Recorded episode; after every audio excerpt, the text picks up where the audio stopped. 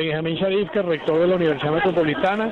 En las universidades estamos construyendo las capacidades que necesitamos para poder ejercer la libertad. Ejercer la libertad significa ejercerla con responsabilidad, pero no basta solamente la voluntad para poder ejercer esa libertad, hace falta esa capacidad y ese es el trabajo que hacemos en las universidades, construimos capacidades. Escuchaban al rector de la Universidad Metropolitana y ex rector de la Universidad Simón Bolívar, Benjamín Sharifker, quien participó en un encuentro en el que representantes de cinco universidades de Caracas, la UCB, la UCAP, USB, Monte Ávila y UNIMED, presentaron propuestas de reconstrucción nacional en nueve áreas, desde lo social a lo económico, pasando por la infraestructura y lo cultural, para ser incorporadas al Plan País en un eventual gobierno de transición. Las palabras de Charifker son más que pertinentes en este momento para Venezuela porque constituyen un mensaje de aliento en medio de la crisis y reivindican el espíritu libertario de las universidades del país como espacios de debate, lucha y promoción del desarrollo y la democracia. Les saludamos Efraín Castillo. Y Tamara Sluznis. Y esta es una nueva emisión de nuestro programa Universate, las voces de la Universidad Venezolana, transmitido a nivel nacional por el circuito Unión Radio. Este espacio es producido por Unión Radio Cultural y la Dirección General de Comunicación, Mercadeo y Promoción de la Universidad Católica Andrés Bello. En la jefatura de producción están Inmaculada Sebastiano y Carlos Javier Virgües. En la producción José Ali Linares. Y en la dirección técnica, Carlos Caraballo y Fernando Camacho. Bienvenidos a Universate, las voces de la Universidad Venezolana. Sin duda alguna, para la Academia Venezolana, este 2019 estuvo lleno de retos y obstáculos por superar. Es por ello que queremos mostrarles lo mejor de nuestro programa en el año 2019. Para esta edición escucharemos la entrevista que le realizamos al profesor Alejandro Teruel, director de la Biblioteca de la Universidad Simón Bolívar, quien advirtió que 400.000 libros de esa dependencia están en riesgo de contaminación debido a la precaria situación presupuestaria en la que se encuentra la institución. ¿Qué hacer ante esta situación? ¿Cómo pueden ayudar las empresas interesadas? Todas estas interrogantes nos las respondió el profesor Teruel. Regresamos a Caracas porque la dirección de la Biblioteca de la Universidad Simón Bolívar USB advirtió que 400.000 libros de esa dependencia están en riesgo de contaminación debido a la precaria situación presupuestaria en la que se encuentra la institución. Según un reporte presentado al Consejo Directivo de la Universidad, la instancia académica solo posee 55 dólares de presupuesto para todo el año 2019, lo que le impide adquirir nuevos ejemplares académicos necesarios para actualizar la labor de profesores, estudiantes e investigadores y realizar mantenimiento a los equipos de aire acondicionado y manejo de humedad que mantienen a salvo las colecciones bibliográficas y hemerográficas. El informe advierte que los volúmenes están a merced del ataque de hongos, moho, polillas, comegenes y demás entes que contaminan el entorno y que pueden dañar los libros en cuestión. Ahora, ¿cómo seguir prestando un servicio indispensable y de calidad teniendo eh, esta situación? ¿Qué puede hacer la biblioteca de la Universidad Simón Bolívar para poder salir de este problema? ¿Cuál ha sido la respuesta del Ministerio de Educación Universitaria?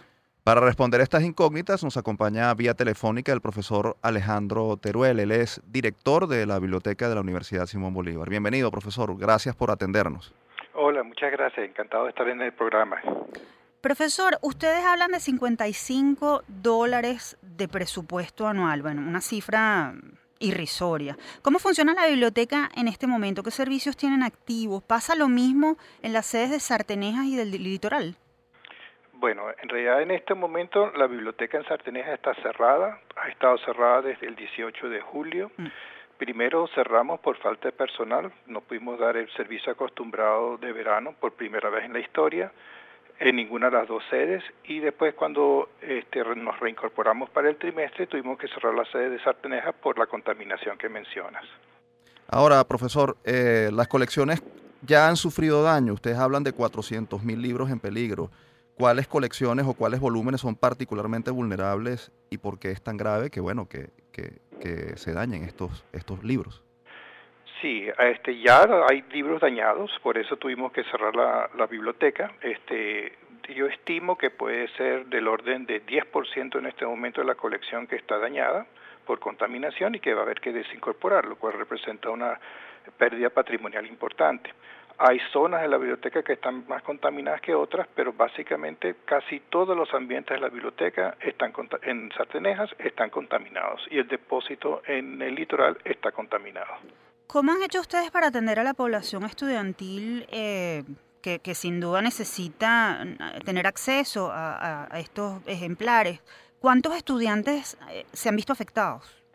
Bueno, mira, normalmente nosotros tenemos entre 60 y 70 mil visitas al trimestre por parte de estudiantes, de profesores, de empleados y visitantes de fuera de la universidad. En este momento el número de visitantes ha bajado a cero. No hay préstamos, no hay renovaciones, no hay libros por parte de la biblioteca, no pueden trabajar en el ambiente, no tenemos visitantes, sencillamente así de simple. Ahora, eh, profesor, ¿qué estrategias están implementando para poder resolver este problema? Ya sabemos que no tienen presupuesto y bueno, en julio la universidad emprendió una mm, política de captación de recursos con los egresados. ¿Esto se está eh, planteando también para, para salvar el servicio de la biblioteca o qué otras estrategias están planteando en ese sentido?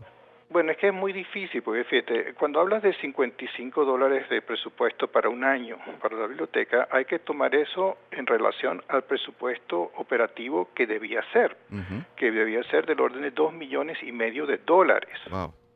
La mitad de los cuales para adquisición de nuevos eh, libros, las suscripciones a revistas, las suscripciones a base de datos, pero realmente la otra mitad es para mantenimiento, mantenimiento, limpieza, tecnología. Entonces, eh, con 55 dólares no podemos comprar ni un balastro. Claro.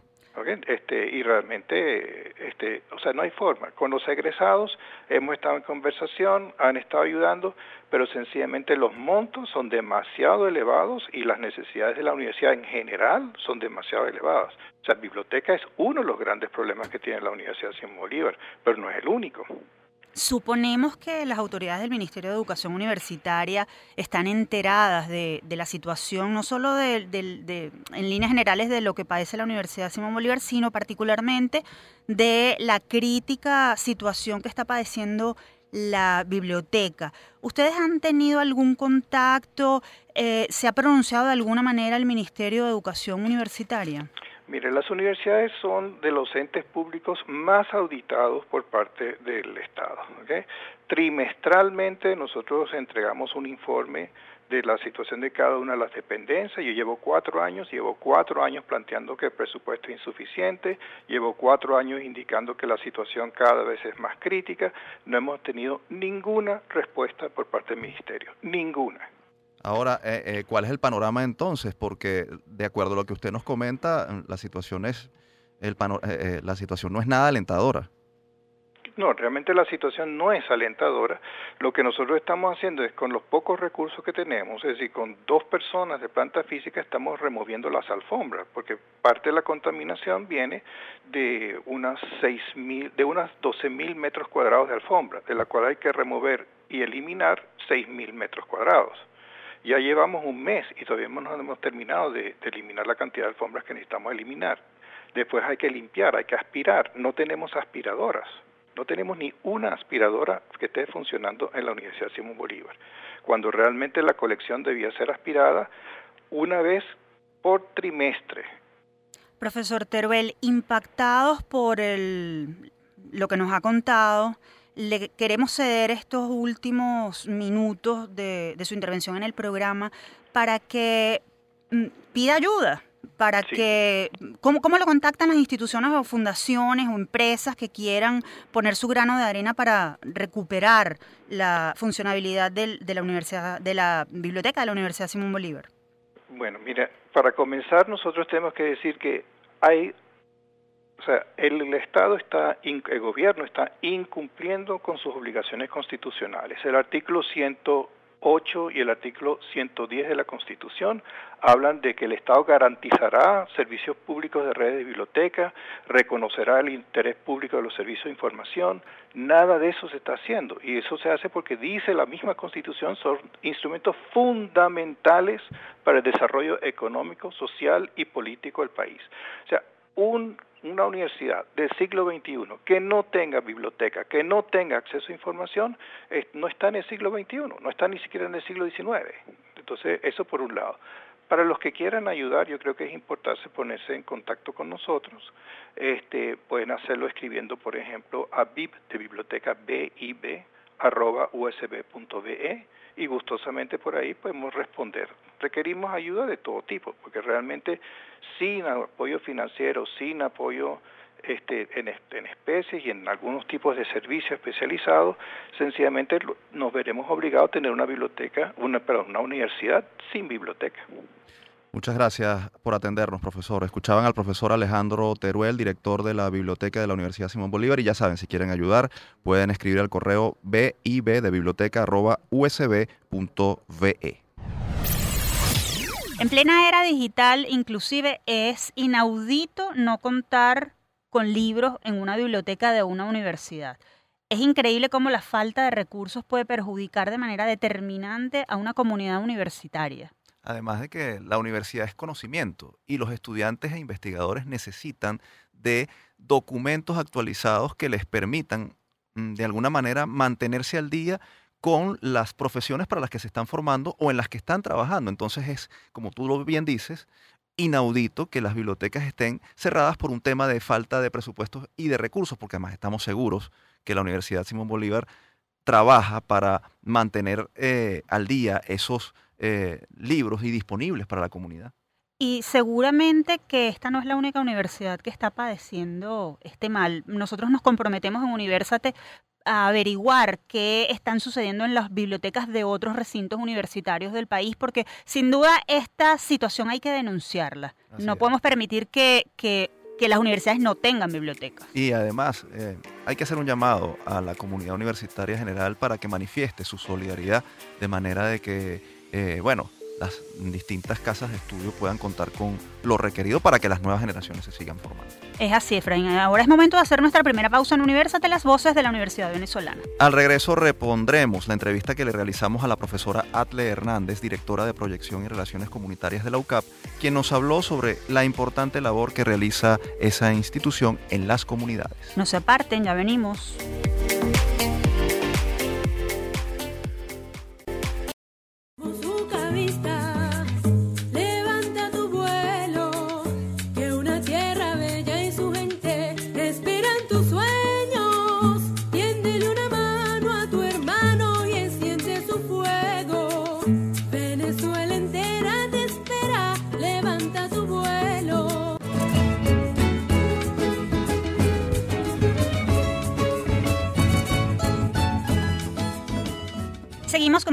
Con más de Universate, las voces de la Universidad Venezolana. Recuerden que pueden escuchar nuestros programas en iVox, allí somos Producción Universate. Por cierto, de fondo escuchan la canción titulada Vamos Ucavistas, original de Néstor Viloria e interpretada por Alejandra Small.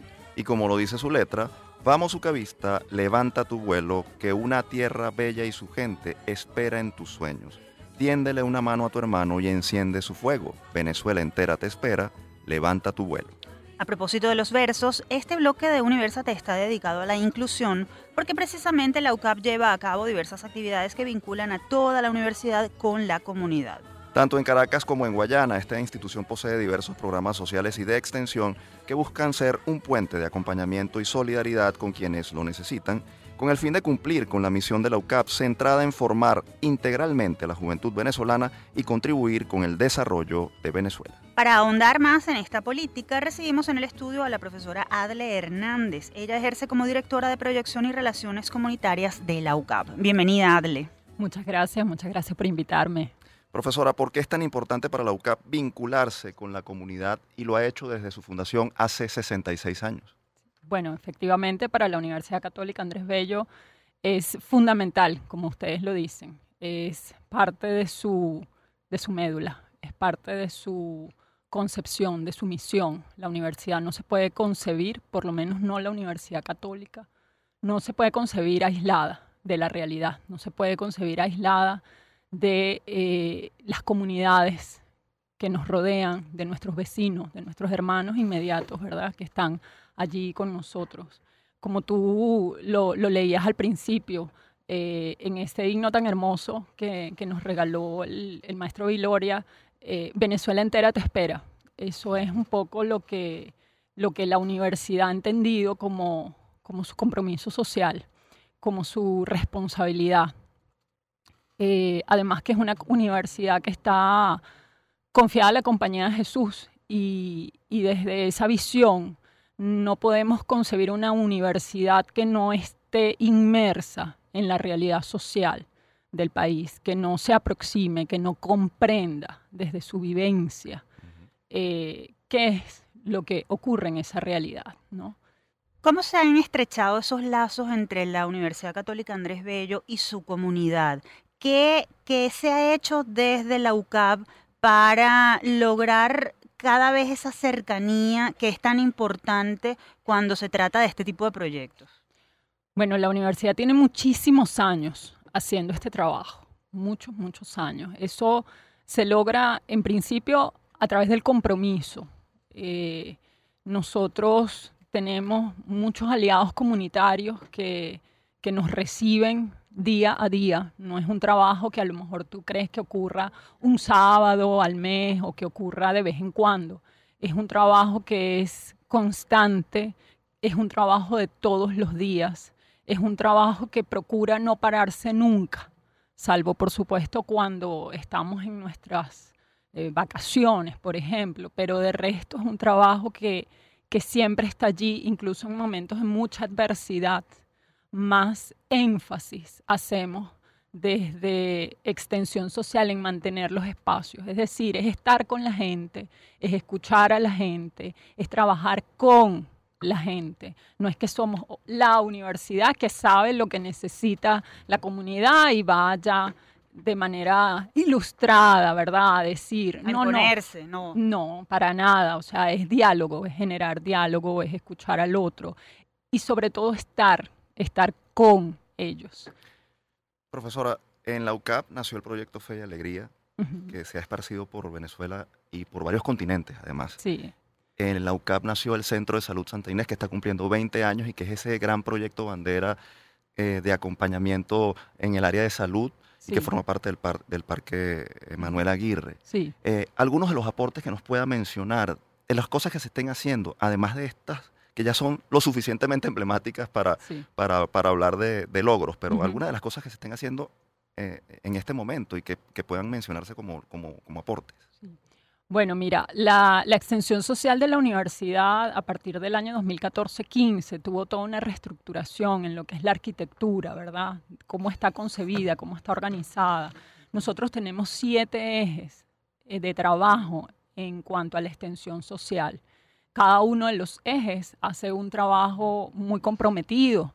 Esos ejes, por ejemplo, está el eje de salud a través del Centro de Salud Santa Inés, pero hay otro, por ejemplo, está el Centro de Clínicas Jurídicas. El Centro de Clínicas Jurídicas en el eje justamente jurídico hace un trabajo impresionante el trabajo que se hace desde, desde las clínicas jurídicas en cuanto a la prestación de asesorías jurídicas gratuitas a las personas que acudan al centro pero además ahí hay una defensoría de niños, niños, adolescentes, además hay una unidad de mediación. Entonces, por ejemplo, ¿no? por mencionar algo, está también el eje educativo y ahí está eh, la gente del Centro de Innovación Educativa trabajando, hay una unidad de robótica, por ejemplo. También tenemos nuestro eje de emprendimiento, donde tenemos además el Centro de Emprendimiento en la universidad, que está haciendo también un trabajo increíble con eh, mujeres de sectores populares apoyando, pues mujeres que son emprendedoras, apoyando todo lo que tiene que ver con, con, el desarrollo de sus ideas de negocios, ¿verdad? En estos momentos que es tan necesario además emprender. Tienes además el, el eje de, de, sustentabilidad y ambiente. Ahorita tenemos una gran noticia, ¿verdad? Que es el, el techo verde, para Caracas además de todo el trabajo que ellos han venido realizando, por ejemplo, en cuanto a formación de líderes comunitarios en materia de ambiente, protección y ambiente. Tienes además el eje de, em, de psicología, donde está la unidad de psicología que también ha, hecho mucho trabajo eh, innovando, por ejemplo, en trabajar con personas de tercera edad o trabajando con, digamos, formas no convencionales con adolescentes, por ejemplo. Eh, tienes además, em, bueno, el, eje de organización comunitaria, que también es eh, importante y en el que se han realizado trabajos que tienen que ver con, por ejemplo, con todo lo que es la cultura democrática, lo que tiene que ver con eh, el, tema del trabajo de, en materia de liderazgo, por ejemplo, ¿no? Adle, hablemos del voluntariado. ¿Cuál es el perfil del voluntario ucavista? ¿Qué le lleva a la comunidad? Pero además, ¿qué se lleva el voluntario a su casa? Porque esa es una experiencia en la que hay, evidentemente, retroalimentación. Cuéntanos cómo, cómo es ese proceso. Bueno, el voluntariado ucavista es un joven, un estudiante con un perfil pues, muy particular porque es un joven que se caracteriza por un entusiasmo por el compromiso, por las ganas de hacer, por inventar, por eh, decidir que él quiere eh, entregar parte de su tiempo, ¿verdad? Hacer un trabajo con otros.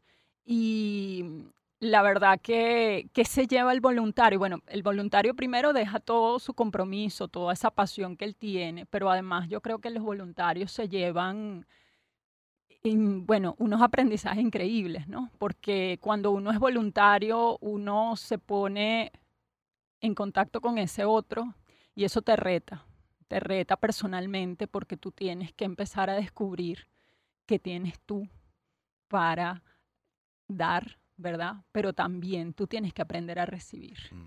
Tú no uno no puede ser voluntario si uno no puede recibir del otro, porque eso tiene que ser un vínculo permeable, ¿no? Y entonces tú ves la alegría de los estudiantes, de los muchachos, y a veces más bien ellos lo que te dicen es que yo siento que me dejaron mucho más de lo que yo dejé. Eh, es, es, como una relación, es, es como una energía que se retroalimenta, que se retroalimenta entre, bueno, entre estudiantes, ¿verdad? Los estudiantes ucavistas y los estudiantes de, la, de las de las instituciones pues, en las que estamos trabajando, ¿no? Atle, eh, estamos en una situación de emergencia humanitaria compleja en el país. Eh, obviamente hay trabajo asistencial de la UCAP en esta situación, pero ¿qué hace la UCAP para ir más allá de lo asistencial y para cumplir con esa misión de promover la superación de las condiciones de pobreza y de vulnerabilidad en la que se encuentran las comunidades? Mira, yo creo que no podemos perder el horizonte de que nuestro trabajo lo que busca, lo que persigue es generar transformación, generar transformación social Efectivamente, ahorita estamos en una situación muy crítica, eh, donde, bueno, hay una cantidad de carencias por todo lo que tiene que ver con necesidades básicas que no están cubiertas, ¿verdad? El tema de alimentación, de salud, de transporte, servicios básicos, o sea, innumerables, ¿no? Pero no podemos perder nuestro norte. Eh, por eso yo te hablo de ese horizonte. Y, y es qué podemos hacer nosotros juntos, porque no podemos salir de esto cada quien aislado. Mm. Aquí tenemos que vernos los unos a los otros, reconocernos los unos a los otros y desde nuestras potencialidades unirnos para ver cómo hacemos frente a eso. Entonces, mucho de lo que ha promovido la universidad, incluso con algunos proyectos que, que han venido impulsados desde el rectorado, es justamente cuál es ese horizonte de construcción colectiva y cómo nos soñamos el país, cómo nosotros soñamos Venezuela. Si nosotros no sabemos cómo la soñamos, difícilmente podemos llegar a construir esa Venezuela que anhelamos. Entonces yo creo que eso es lo más importante en este momento. Adle, ¿cuáles son los proyectos en los que están trabajando en este momento y cuál es la manera eh, de financiamiento que ustedes están desarrollando? ¿Quiénes pueden acercarse para mm, proveerlos de, recursos económicos? Mira, nosotros tenemos muchos proyectos. De hecho, todos los ejes que te digo tienen sus iniciativas, tienen sus proyectos. Nosotros a través de la Dirección General de Comunicaciones tenemos en este momento la página web, la web social de la universidad Allí está, hay información importante sobre el trabajo que hacemos y también allí se puede encontrar el mecanismo para recibir donaciones, porque efectivamente algunas cosas se financian por proyectos, pero hay otras cosas en las que efectivamente necesitamos el apoyo de, eh, bueno, de todas las personas que, se sientan llamadas a colaborar con nosotros. Muchas gracias por acompañarnos y por esta importante información sobre las iniciativas de extensión social y acompañamiento que hace, eh, que tiene en marcha la Universidad Católica Andrés Bello. Muchísimas gracias a ustedes por el espacio. Escuchaban a la profesora Adle Hernández, directora de Proyección y Relaciones Comunitarias de la UCAP. Recordemos que la UCAP cumplió este año 66 años de fructífera trayectoria, además involucrada estrechamente con la comunidad que la rodea. Un ejemplo a seguir sobre la labor social que realizan a través de la extensión las universidades venezolanas. Momento de hacer una nueva pausa en este resumen de Universate, las voces de la Universidad Venezolana. Al regreso venimos con más de este resumen de 2019. No se aparten.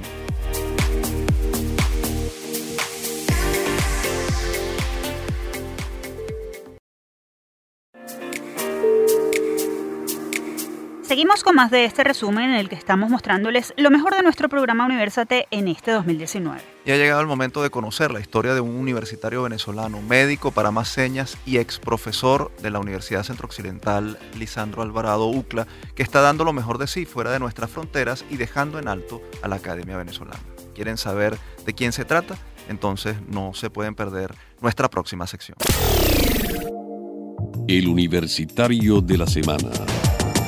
Recientemente el programa Bernard Loan Scholars de la Escuela de Salud Pública T.H. Chan de la Universidad de Harvard galardonó con el premio John Bogle Award al doctor Ramfis Nieto, médico venezolano egresado de la Universidad Centro Occidental Lisandro Alvarado, UCLA, y profesor titular jubilado del Decanato de Medicina de la UCLA. El doctor Nieto recibió el premio por un proyecto de atención de, a migrantes venezolanos titulado Conectando migrantes venezolanos en necesidad de atención médica con proveedores de salud a través de la telemedicina. El reconocimiento John Bogle se otorga a las innovaciones médicas o de atención sanitaria eficaces y simples que puedan ayudar a resolver problemas complejos.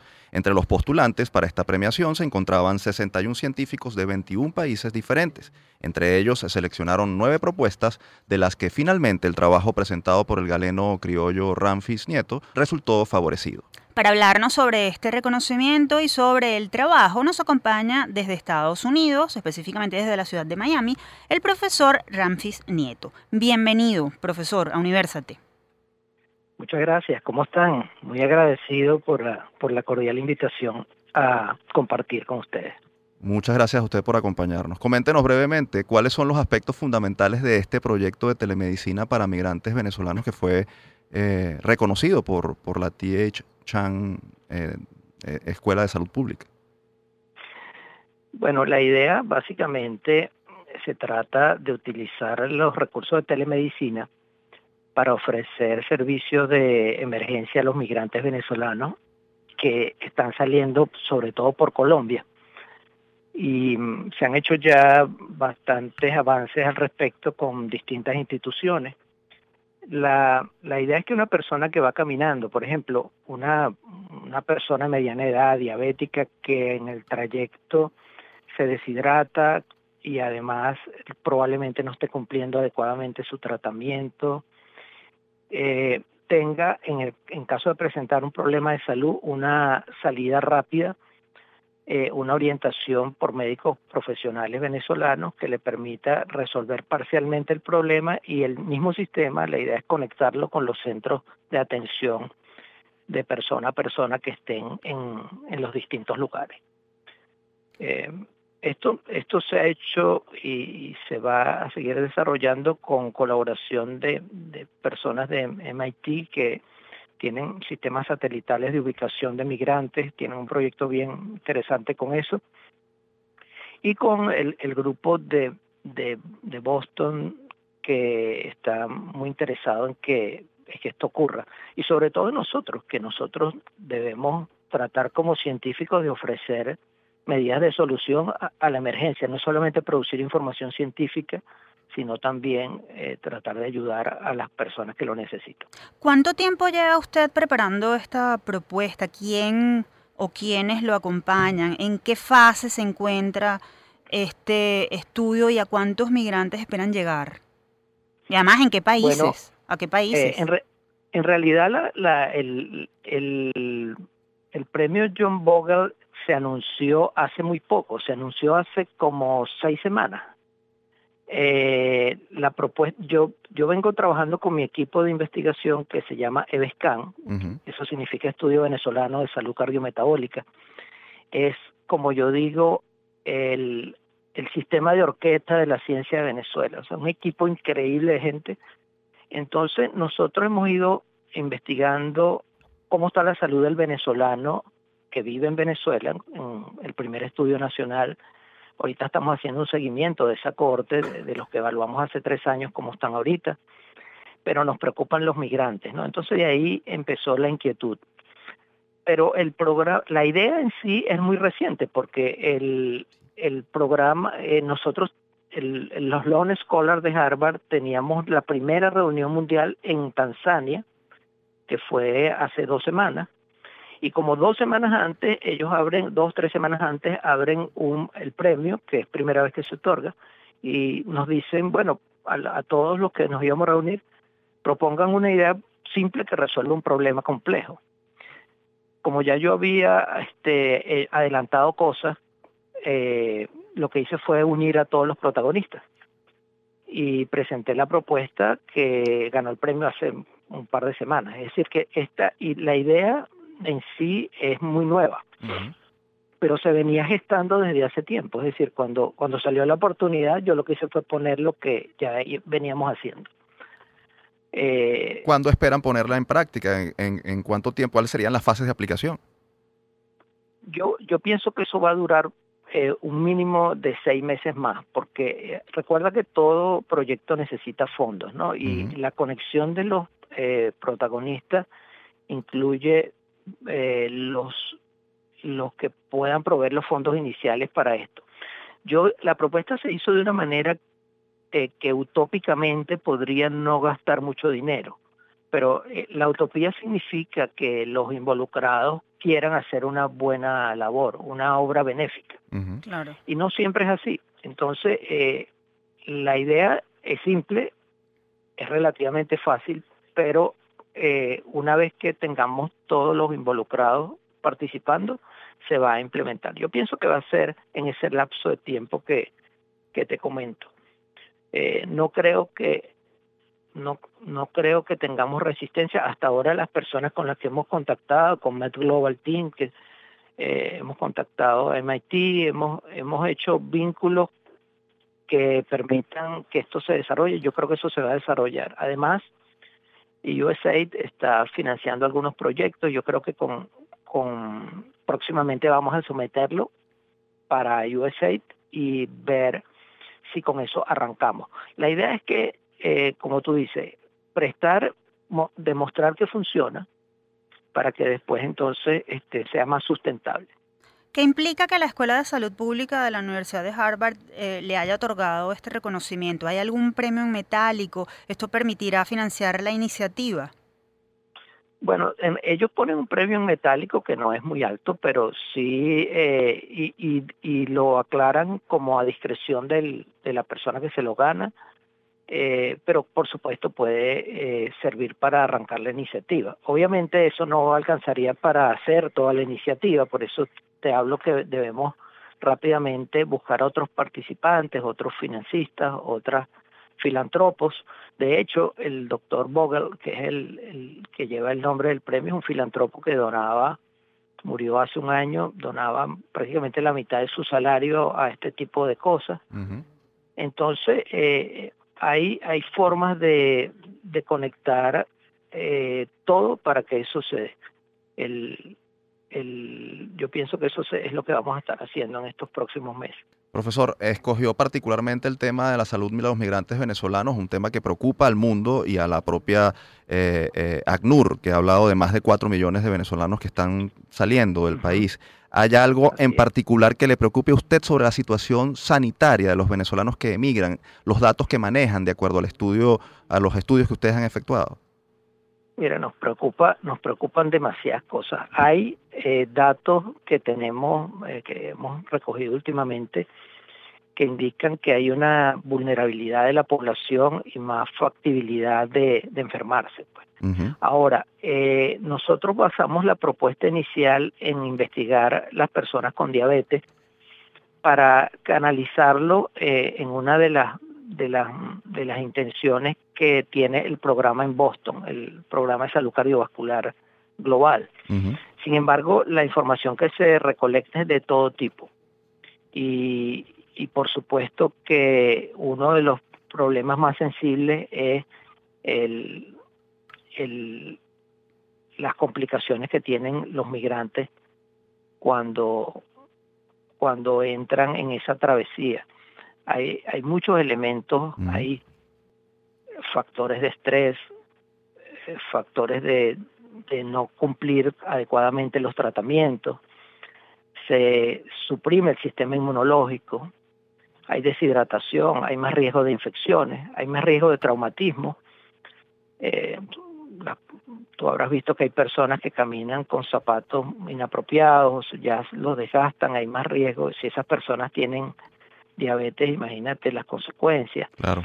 Esto trae una situación de este tipo de migraciones y desplazamientos, trae muchos, muchas complicaciones nutricionales, mentales y de salud física en general.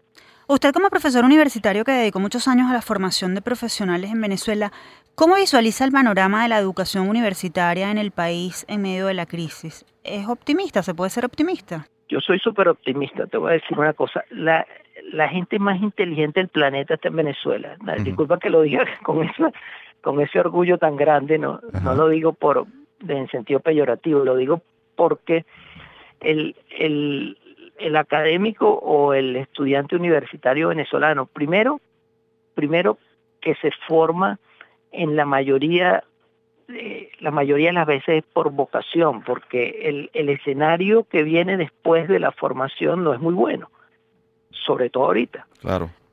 Eh, segundo, que no antepone el dinero a su formación y hay formas todavía de tener una excelente educación en Venezuela yo, yo estuve 28 años en la, en la UCLA y entré a los 18 años como, como ayudante de investigación.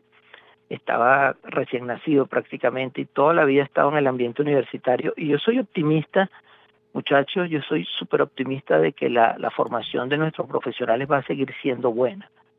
Va a seguir siendo buena de una u otra forma, porque la información ahorita está ampliamente disponible. Tú no necesitas tener la misma cantidad de profesores expertos que habían antes, que había antes, perdón, porque hay información fácilmente disponible y, y, yo creo que eso, una cosa puede compensar lo otro. Profesor, una pregunta indispensable para cerrar. ¿Qué pueden hacer los investigadores y docentes que están fuera del país por la Universidad Venezolana en este momento? Mira, los médicos que están fuera de, de Venezuela son los que quiero conectar para que atiendan a la gente que está caminando desplazada, emigrando. Ese, ese es el, eso es lo bonito de este proyecto. Es, nos ayudamos nosotros mismos. Claro, si tú vas y quieres a través de una página web cobrar 20 dólares, entonces se complica todo porque no hay sostenibilidad de esa forma, ¿no? Pero de repente si cobras dos dólares y de esos dos dólares medio dólar queda para, para los involucrados que llevan a cabo esto y, eh, eh, es decir, hay formas de ayudar. Eso en el sentido de la parte de atención médica, porque, porque lo conecté de inmediato con la pregunta que me hiciste. Pero desde el punto de vista académico es eh, apalancarnos. Los grupos hay que mantenerlos, los grupos hay que expandirlos. Nosotros tenemos una red de investigación que, que hemos ido construyendo, sobre todo del año, después del año 2012, 2007 eh, y luego 2012, que se ha ido expandiendo a varios países donde tenemos un modelo que permite que médicos nobles o estudiantes de medicina se incorporen a un fácil proceso de aprender a investigar. Eso los que lo toman y progresan tienen más posibilidades de que se conecten con centros donde puedan terminar de formarse o terminar de formarse dentro del país, que hay centros muy buenos para hacerlo. Doctor Nieto, muchísimas gracias por su tiempo. Mm, estamos muy orgullosos de haberlo entrevistado en Universate y lo felicitamos por su trabajo. Momento de hacer nuestra última pausa en este resumen con lo mejor del año 2019 de Universate, las voces de la Universidad Venezolana. Al regreso seguimos con más.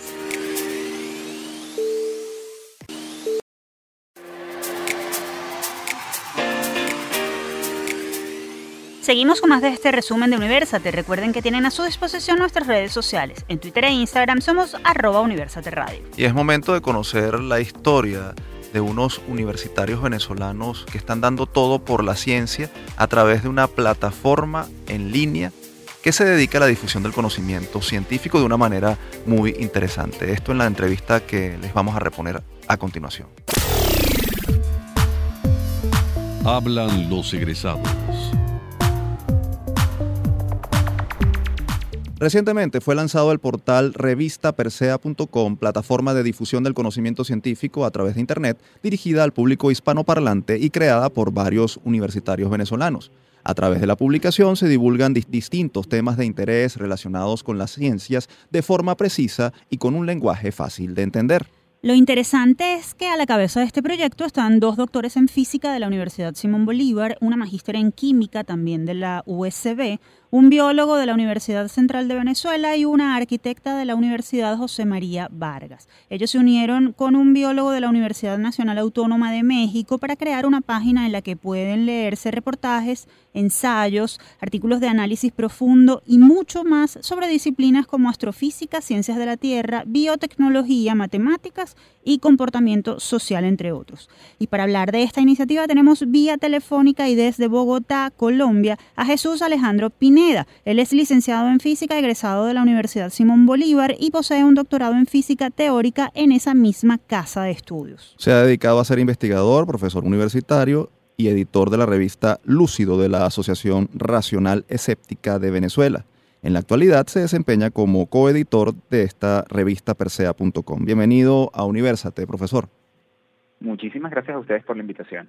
Profesor, cuéntenos de dónde nace esta iniciativa, cuál es su objetivo, qué pretenden lograr con esta propuesta.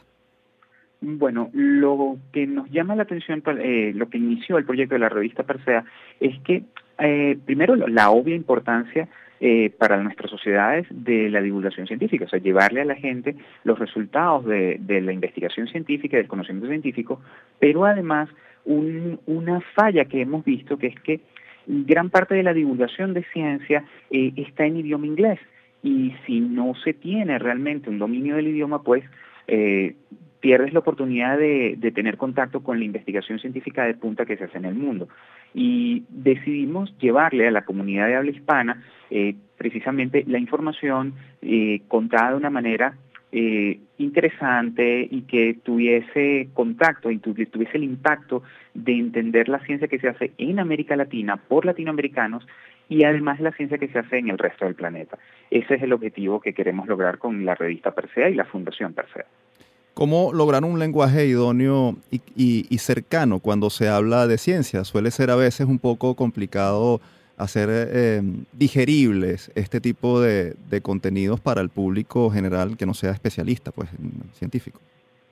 Sí, esa parte es, complicada precisamente por lo que mencionas. Uno puede, una cosa que ocurre con los investigadores es que tendemos a quedarnos en, eh, dentro de, nuestra comunidad y, eh, y hablar entre nosotros con nuestro idioma de, de ecuaciones y de términos muy, muy, muy, muy específicos.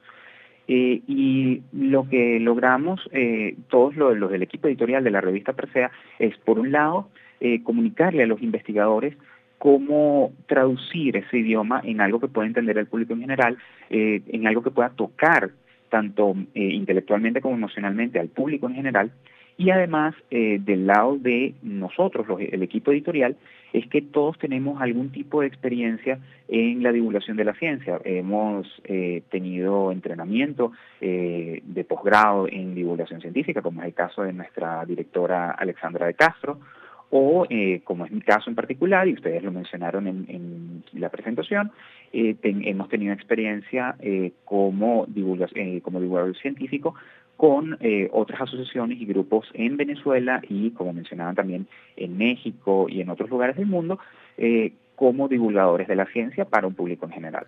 Entendemos que los contenidos de Persea, de la revista Persea.com, son gratuitos. ¿Cómo hacen ustedes para que esta publicación sea sustentable desde el punto de vista económico? ¿Tienen algún tipo de patrocinio o hacen esto por amor al arte o, bueno, en este caso, por amor a la ciencia?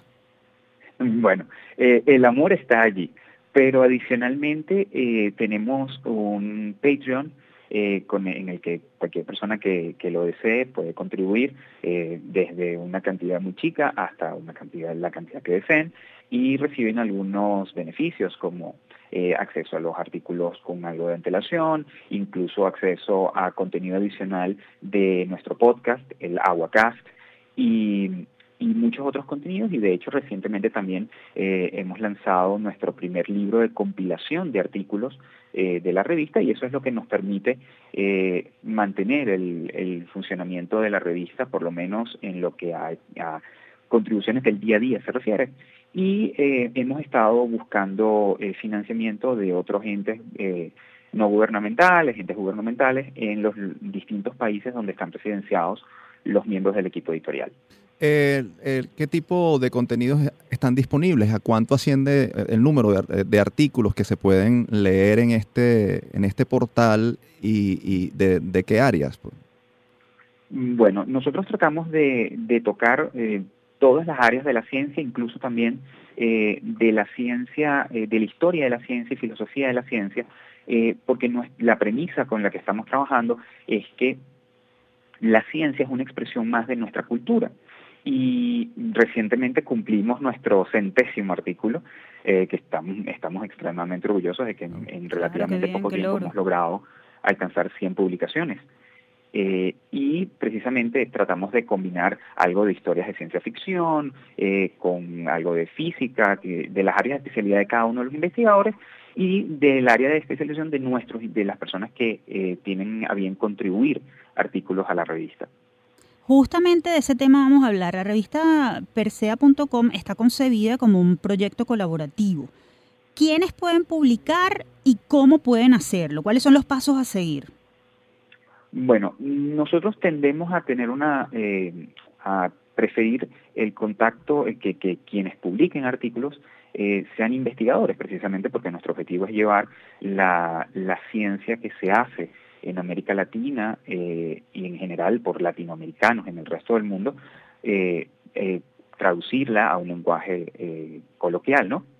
sin embargo, estamos abiertos a contribuciones de cualquier tipo de, cualquier persona y se pueden contactar con nosotros a través del correo electrónico de la revista que está disponible en la página y, pueden contactar a los, miembros de la, del equipo editorial personalmente en nuestra en nuestra página web y también pueden eh, contactarnos en todas nuestras redes sociales donde estamos como Fundación Persea. Llegó el momento de despedirnos. Les recordamos que este espacio fue producido por Unión Radio Cultural y la Dirección General de Comunicación, Mercadeo y Promoción de la Universidad Católica Andrés Bello. En la jefatura de producción estuvieron Inmaculada Sebastiano y Carlos Javier Virgüe. En la producción, José Ali Linares. En la dirección técnica, Giancarlos Caraballo y Fernando Camacho. En la conducción, quien les habla, Tamara Sluznis y Efraín Castillo. Hasta la próxima.